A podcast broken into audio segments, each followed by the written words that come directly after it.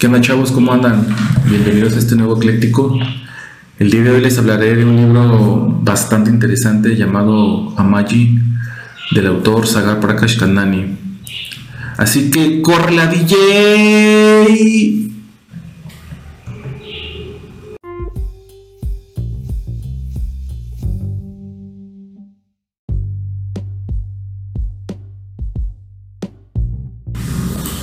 Y bueno, antes que nada, le quiero mandar un saludo a mi queridísima compañera y amiga Miriam Lomelí, que por ahí supe que es mi seguidora número uno, que siempre está pendiente de lo que subo y que siempre me está escuchando cuando está trabajando arduamente, cuando está canalizando, tomando presión y todo. Siempre tiene un audífono para escucharme y que siempre está al pendiente y que siempre muere por escucharme a través de este medio. Así que si es así, pues muchas gracias amiguita, te mando un cordial saludo. Y si realmente me escuchas, pues ya me dirás que, si me escuchas de inicio a fin. Y bueno, también hace mención que a través de, de ella conocí este libro de Yamaji. Les cuento que un día a la hora de la comida salió el tema de los libros y las lecturas y demás. Porque déjenme decirles que es muy, es muy amante de los libros y de, la lectura. Que yo me acuerdo siempre, siempre le he visto un libro cerca de ella, entonces muy bueno, amiguita. Y bueno, eh, en esa plática salió de su gusto por ese libro. Y como les digo, es un libro bastante bueno. Yo realmente se lo recomiendo para cuando tengan la oportunidad de, adquirirlo o, que lo tengan prestado o ya sea medio físico en electrónico, pues dense la oportunidad de, leerlo.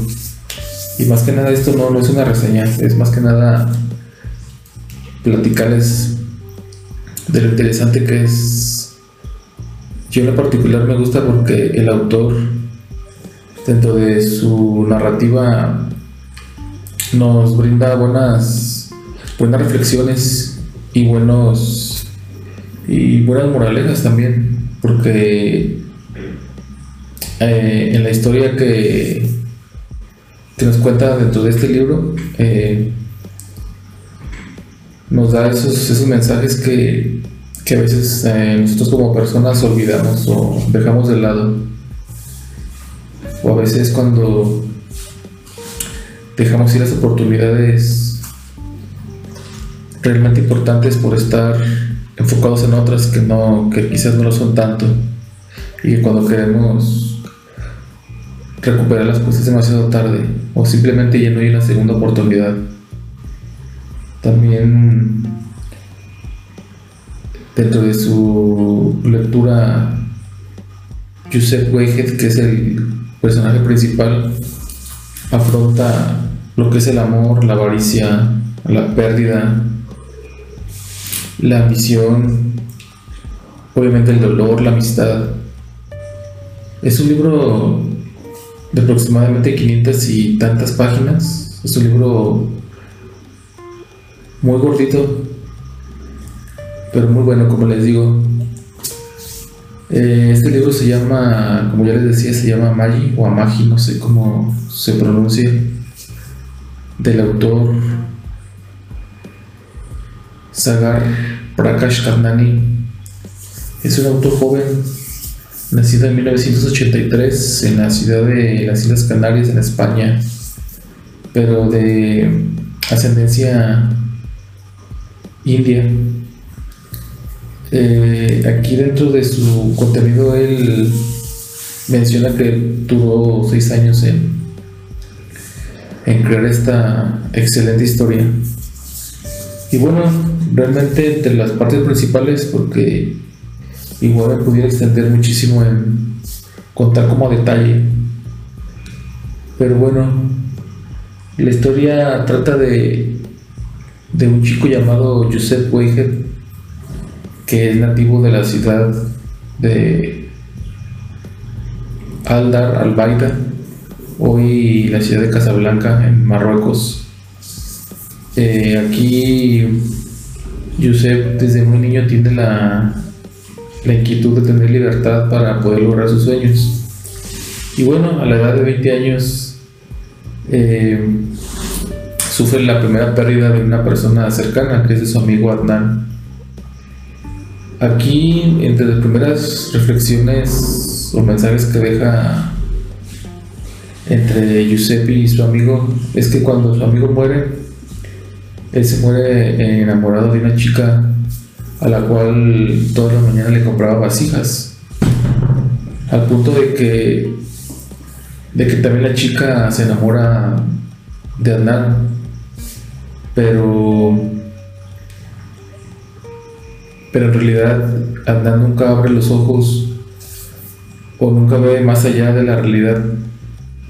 Porque él simplemente compra esas vasijas por, por solamente ver a esta niña, pero, pero con el tiempo la chica igual se enamora de él y cuando le envuelve las vasijas de barro, en su interior siempre le deja una nota, pero Adnan nunca se da cuenta y siempre cuando llega a su casa las apila en un cuarto, al llegar al punto de que acumula muchísimas.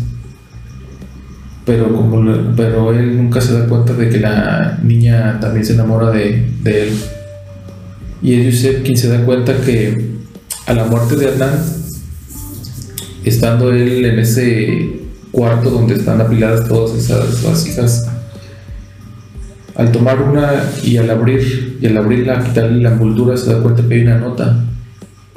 Y cada, y todas esas vasijas tiene, tiene siempre este, una nota donde la niña le dice que siempre espera que Adnan llegue para para verlo, esperar el momento para que él le declare su amor y mensajes así, así de este tipo. Entonces Hernán se muere enamorado y él nunca se da cuenta que la chava también, también se enamora de él. Entonces aquí yo creo que a veces, a veces en la vida dejamos ir muchas oportunidades porque no vemos más allá de lo, de lo evidente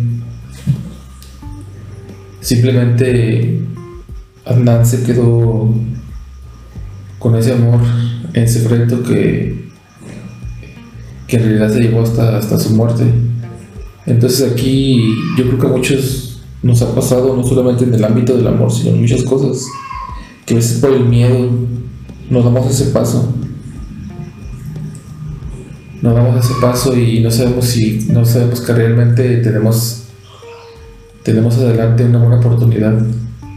Entonces aquí es la reflexión es esa, que a veces simplemente por miedo y por miedo a arriesgar, no damos ese paso para obtener ese logro o esa felicidad. Que realmente la felicidad no, no está en las personas o en las cosas. Pero este, en la narrativa de esta parte es, es muy buena y me gusta. Yo creo que aplica siempre en la vida y, en, lo, particular, si alguna vez, alguna vez, o yo, creo que o yo creo que algunas veces me ha pasado, yo creo que a todos, ¿no? Obviamente durante, durante todo, durante toda la historia, pues Yusef cuando sale de su casa, cuando su papá recurre a ciertas artimañas para hacerlo salir de casa, eh, Yusef tiene que salir de su pueblo en busca pues, de sus sueños y de su libertad como él tanto la anhelaba. Obviamente durante todo ese durante todo ese transcurso pues Joseph sufrió decepciones, sintió la soledad, sintió lo que es tener amistades simplemente por conveniencia. Porque cuando sale de al dar raida en este tren pues sale, sale a un pueblo cercano. Aquí en este pueblo conoce a una mujer de la vida galante de un prostíbulo. La historia cuenta que es una mujer, pues como que es la mujer de las principales, donde también le da, le da un techo y de alguna manera pues la ropa. Entonces la enseñanza que esta mujer le deja a Yusef es de que lo pone a buscar un arete diciéndole que lo perdió en un jardín de ese pues de esa casa de citas le dice a Yusef que por favor la, ayude a buscar ese arete. Entonces Yusef, tarde y noche y las mañanas y el día completo se la pasa buscándolo. Y no, lo encuentra, no lo encuentra, no lo encuentra hasta que, hasta que un punto se da por vencido. Y bueno, en realidad la mujer está en un momento le dice que, que, recordó que el arete lo tiró dentro de su habitación. Entonces Yusef le dice que por qué si ella sabía que el arete estaba en, su habitación, ¿por qué lo hace buscarlo en, otra parte si sabe que está dentro? Y la mujer sola, esta le dice que exactamente eso es lo que, lo que ella quiere que él entienda, que la felicidad está dentro de uno y no en el exterior. Entonces también yo creo que a veces, también nosotros como humanos siempre estamos buscando llenar esos huecos emocionales a través de las personas y de las cosas. Cuando sinceramente ese vaso tenemos que, tenemos que llenarlo nosotros primeramente. Y bueno, esta enseñanza también creo que aplica mucho para muchos de nosotros. Porque yo creo que a lo mejor la felicidad plena muy pocos logran alcanzarlo. Y bueno, eh, estando Joseph en este, en este pueblito, es perseguido por, por dos ladronzuelos. Sale, sale disparado entre las callejuelas de ese pueblo y de una manera circunstancial. Y por escapar de estos dos tipos, eh, llega un muelle en donde se avienta en un barco. Y pues este barco a su vez pues está está partiendo de ese, de ese puerto, de ese pueblo, un barco que a la postre su destino final es llegar al puerto de Alejandría en Egipto. Obviamente, pues usted no lo sabe, simplemente por cuestiones ajenas a él, pues él, su futuro cayó ahí en ese barco. En ese barco, durante el trayecto en la noche, es, este, es descubierto por el por el jefe de los esclavos. Este a su vez lo hace esclavo y durante todo ese trayecto Yusef sufre golpes, sufre violencia, sufre eh, una estancia insalubre, eh, sufre humillaciones, eh, cosas de todo ese tipo. Pero también aquí otra de las lecciones que uno de los esclavos le deja a Yusef es que, que la, verdadera esencia de las personas no las tiene realmente por lo que tengan, por dinero, por su apariencia, sino por la esencia de la misma persona. Le dice que el oro es oro, así lo escupas, lo pisotees, lo paties, el oro siempre va a ser oro y que las, el, valor de las, el valor intrínseco de las personas no está en lo que tengan, en lo material, sino en la esencia de esa persona o en la manera en que los demás apreciamos a esas personas o es como la manera en que nos aprecian a nosotros. Ese es el verdadero valor. Es lo que nos hace ser una persona que nos ver como realmente lo que es el oro así valiosos. También este era también me pareció una, un mensaje muy muy bueno que también a veces este que también me hizo recordar videos así en en las redes donde también los mensajes aquí se le un poco de lo que refiere el libro es también como cuando, no sé si han visto algo en las redes sociales, cuando están, dos personas y uno de ellos le dice, ese es un, billete, ahorita olvida si es de 550, 100 pesos, olvida, olvida su valor. Y el billete lo dobla y todo, ¿no? Y ya ves, lo arruga, lo escupe, lo moja le dice, ¿cuánto vale? 20 pesos por decir. Lo dobla ¿y el billete cuánto vale? Pues sigue valiendo, sigue valiendo 20 pesos. Lo moja igual. Y ese es como el mensaje, que así lo pises, lo dobles, lo patíes, lo avientes, el valor intrínseco de ese objeto, o en este caso lo que refiere al libro, de esa persona, está en uno mismo. Y también esa parte me pareció muy buena, muy, muy bien descrita y muy bien narrada en ese, en ese libro. Y en esa parte de, de esa historia.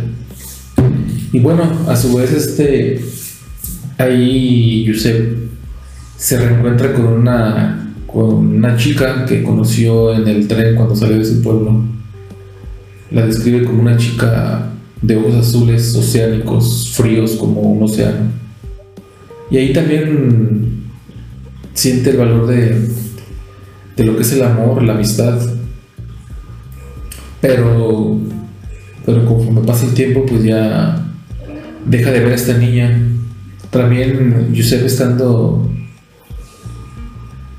estando en, en, el, en el tren cuando salió del pueblo. Aquí me regreso un poco al inicio. Aquí a lo mejor me puedo brincar ciertas partes porque no, no tengo una, un guion, pero son partes que, que son trascendentales porque son parte también del final. Aquí cuando van el, en el tren descubre, descubre un escrito de una chica llamada Zuleika Aisha Begum, que también con el tiempo se enamora de, de ella por su escritura, por su manera de escribir. Entonces, bueno, por eso, por esa parte ahí queda momentáneamente. Y bueno, regresando a la parte del barco, pues ese tipo de cosas son lo que ellos sepa afronta la humillación, los golpes, la violencia y demás. Ya cuando cuando llega cuando el barco llega por fin a, al puerto de Alejandría, estando en Alejandría, este eh, ahí es cuando ve por última vez a Liena, que es la primera niña de la cual en particular quedó enamorado pero fue un amor así casual de un momento, de un tiempo, que también conforme pasan los años pues se la, encontró siendo ella una, mujer del bajo mundo, una prostituta. Y bueno, ya estando en el puerto, Joseph es, sometido a, al mercado de esclavos. Ahí el, el amo, quien, quien también con el tiempo se convierte en un padre y un buen amigo para él, porque a través de él Yusef conoció la riqueza, la ambición, pero no, pero no porque, porque el amo así lo haya hecho, sino que, sino que también las circunstancias llevaron a Yusef a ese punto. Pero bueno, aquí el amo, a través de sus esclavos y sus subordinados, compran en ese mercado a Yusef como un esclavo, lo llevan al palacio. Obviamente Yusef como un esclavo raso eh, tiene que cumplir con actividades, pero igual aquí él vive en una situación pues sana hasta cierto punto, pero conforme pasa el tiempo Yusef se enfoca en el trabajo, en el esfuerzo, y su trabajo y esfuerzo lo hace que el amo eh, se creía buenas, buenas expectativas de él porque cuando lo vi por primera vez en físico, él le dijo que él compró los derechos de Yusef porque veía en él algo extraordinario. Y bueno, es que en efecto, conforme pasó el tiempo, Yusef fue una persona extraordinaria. Eh, pasa el tiempo y por su, por su esfuerzo y trabajo constante, Yusef fue nombrado o tuvo un cargo un poco más alto, dejó de ser esclavo, empezó a tener ciertos derechos. Y bueno, eh, en sus nuevas actividades, Yusef eh, de una manera clandestina tuvo que inmiscuirse en, en, en documentos contables del amo él, Yusef, conforme pasa el tiempo y de una manera autodidacta, comprende la contabilidad, los números, por qué más, por qué menos. Y cuando Yusef tiene conocimiento amplio de la contabilidad, descubre que el amo lo están robando. Esto a su vez, Yusef este, quiso, quiso poner un alto a eso. Pero cuando Yusef quiso, quiso demostrar esa, esos malos manejos, se dio cuenta que el contador era el, brazo derecho del amo. Entonces este contador obviamente quiso hacer, quiso hacer caer a Yusef en la tentación de, robar, porque pues, el amo era el único millonario del mundo, era, era la única persona a la cual el Papa y los reyes de Inglaterra eran los únicos que podían inclinarse hacia él. Yusef por la tentación aceptó con el motivo de que poder, poder tener dinero para poder con el tiempo regresar a su pueblo y ver a su padre, porque a su padre lo dejó sin decir adiós, simplemente se, se fue. Y bueno, Yusef tiene aquí el valor de, de decir que, de confesarle a su amo que le están robando y demás. Yusef tiene el valor de platicarle a detalle lo sucedido, pero el amo más que castigarlo, más que ofrecerle un regaño, un insulto, le otorgó la carta como una carta de liberación, donde Yusef queda como una persona libre y que ya no es esclavo de nadie, es un ciudadano libre. Y a su vez, por esa confianza, Yusef se vuelve como una especie de gerente o director, que es el que maneja todas las riquezas del amo eh, en todo el mundo Obviamente Yusef tiene que viajar, tiene que salir. Obviamente aquí ya Yusef ya se vuelve una persona aristócrata, aristócrata, perdón. Ya se vuelve una persona más, por decirlo, más refinada, más con clase, más educada. Y bueno, eh, a su vez, Yusef conoce al hijo del amo, que es un hijo, que es un chavo lo describe el autor como un chico caprichoso que lo tiene todo. Ahí, él, ahí Yusef eh, descubre, la, lo que es la amistad. A la muerte de Amir, que es el, nombre del hijo del amo, se da cuenta de la verdadera amistad y el verdadero cariño que el chico le tomó a Yusef. También aquí en un en una de las ocasiones cuando se conocen estos, estos dos chavos, el hijo del amo quiere poner el mal a Yusef con su, con su padre por cosas no fundamentadas, sino por lo que él escucha. Pero Yusef en la comida lo interrumpe diciéndole que tiene que tomar en cuenta las tres matrices. Ahorita se me olvida cómo los refiere, pero no sé si eran matrices o matices.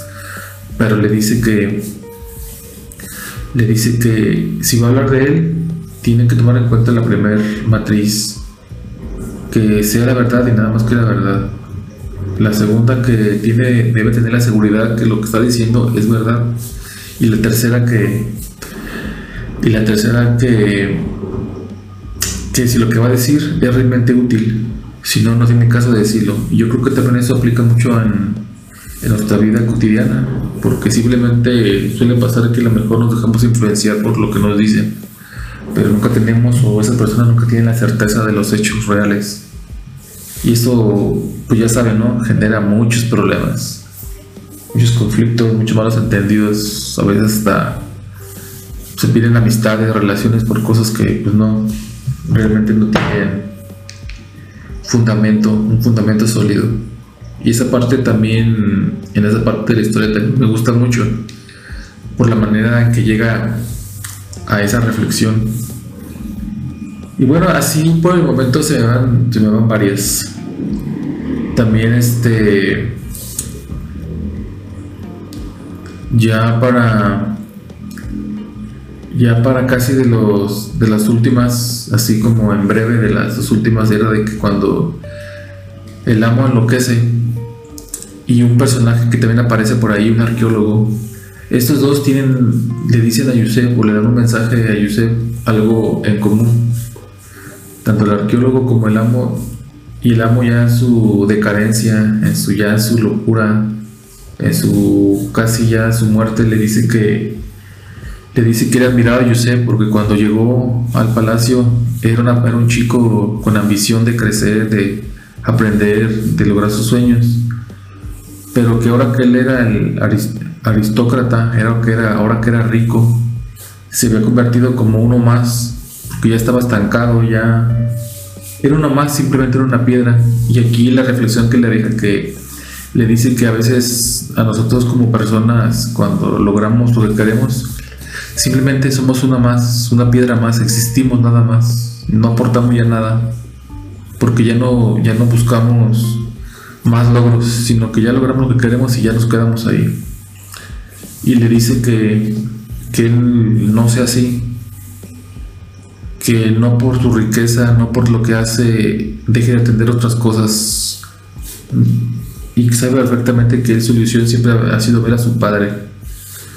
Porque el amo aprendió el valor, aprendió el valor de, querer, a su, de querer un padre y de querer un hijo él aprendió más que nada cuando ambos se le murieron, cuando murió su padre, cuando, cuando apenas tomaba, cuando apenas, cuando apenas se dio la oportunidad de atender a su padre como él se merecía por ser ya un viejo. A poco tiempo el padre murió y él encontró ahí su desdicha, él sintió la verdadera pérdida. Ahora cuando murió su hijo, Amir, pues no, no se diga, ¿no? Entonces ese fue el mensaje que le decían a, a, a que también este, que, que no fuera así, que no, que no por tener riquezas y por todo eso dejara, dejara de entender lo que, verdadero, lo que realmente importaba. También se lo dejó entender a través de un a través de una tetera o una cafetera de mucho lujo, de, de porcelana. Y yo se le decía que para qué tenía eso si no tenía un café o un té. Y le digo exactamente, no, tiene, no sirve de nada que tengas lujos si no tienes lo que verdaderamente importa. Y esa también, esa reflexión también me parece muy buena. Porque a veces estamos cegados por lo, super, por lo superfluo y dejamos de ir otras cosas más importantes, familias, eh, quizás un trabajo, una relación, un novio, una novia, un esposo, una esposa, etc. Y esa parte también me parece muy buena. Y bueno, ahorita otra ya de la, de la última para no extenderme tanto. La parte cuando, cuando después de muchos años de estarse carteando con Zuleika, una chica de la India, eh, por fin Yusef quiere conocerla, pero Zuleika no se deja porque en una carta, Yusef le pide, le pide una fotografía para saber, porque ya no quiere imaginarla, él quiere saber cómo es realmente, pero Zuleika le dice que no, que porque el amor tiene que nacer de la, de la oscuridad, tiene que nacer desde el fondo, el amor tiene que ser ciego, que si realmente la, la quiere como él dice, tiene que, tiene que aceptarla como es, y de eso sí me, sí me di la oportunidad de escribir estas palabras porque me gustaron. Pero en esa carta Aisha le dice, el amor, el amor verdadero fulgura en la oscuridad y debe ser ciego, porque la belleza no debe ser admirada con los ojos, sino con el corazón. Y me gustó, me gustó esa frase. Entonces yo creo que por esencia debería ser así no dejarnos llevar por lo que vemos, sino por lo que realmente nace del interior. Y bueno, ya al final casi de la historia, que es cuando, cuando conoce a, a Zuleika, después de que Yusef regresa a su pueblo y que se da cuenta de que su padre realmente le quería ver, pero que ya no pudo verlo en persona, pues obviamente Yusef le duele eso, porque pasaron 13 años desde que salió de su casa hasta que regresó a su pueblo, pero cuando regresó a su pueblo ya no pudo ver a su padre. Entonces, pues como ya no tenía nada en Casablanca, pues tuvo, se quiso dar la oportunidad de conocer a Zuleika en la India.